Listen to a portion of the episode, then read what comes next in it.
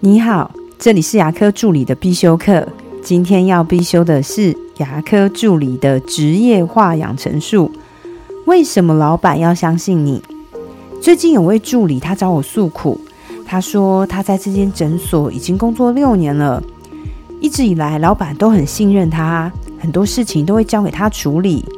可是他发现他老板最近变了，会开始要求他交代工作的进度。甚至会写一些工作的报表，他觉得很不舒服，因为他觉得老板不相信他了。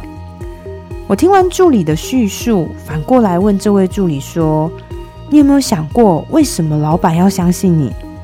助理很惊讶的看着我说：“老板不是本来就要相信员工吗？啊，不是都说疑人不用，用人不疑吗？”对的，我们都听过疑人不用，用人不疑。但是你的心里不可以预设，每个人都要相信你，老板也要相信你。事实上，老板没有义务完全的相信你。你应该思考的是，我应该怎么做才会对得起老板的信任，而不是老板就应该相信你。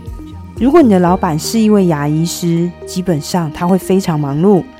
如果让他都能感觉到你对工作有点心不在焉的话，那我认为你自己也要负起应该负的责任。老板平常交代你的事情，你会主动回报结果，还是等到老板下次问到你才说？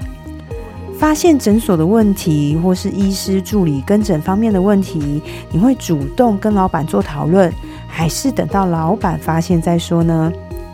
从自己的身上先找原因，不要只是怪对方说：“你看，你都不相信我。”取得老板的信任是你的义务，但绝对不是老板的责任哦。我的分享就到这边。如果觉得今天的内容对你有帮助的话，请帮我下载下来或分享出去，让更多人听得到。如果你对牙科管理、自费咨询跟助理培训有任何问题，欢迎留言给我，或者是在龙语牙体技术所的粉丝专业可以找到我。下次再见了，拜拜。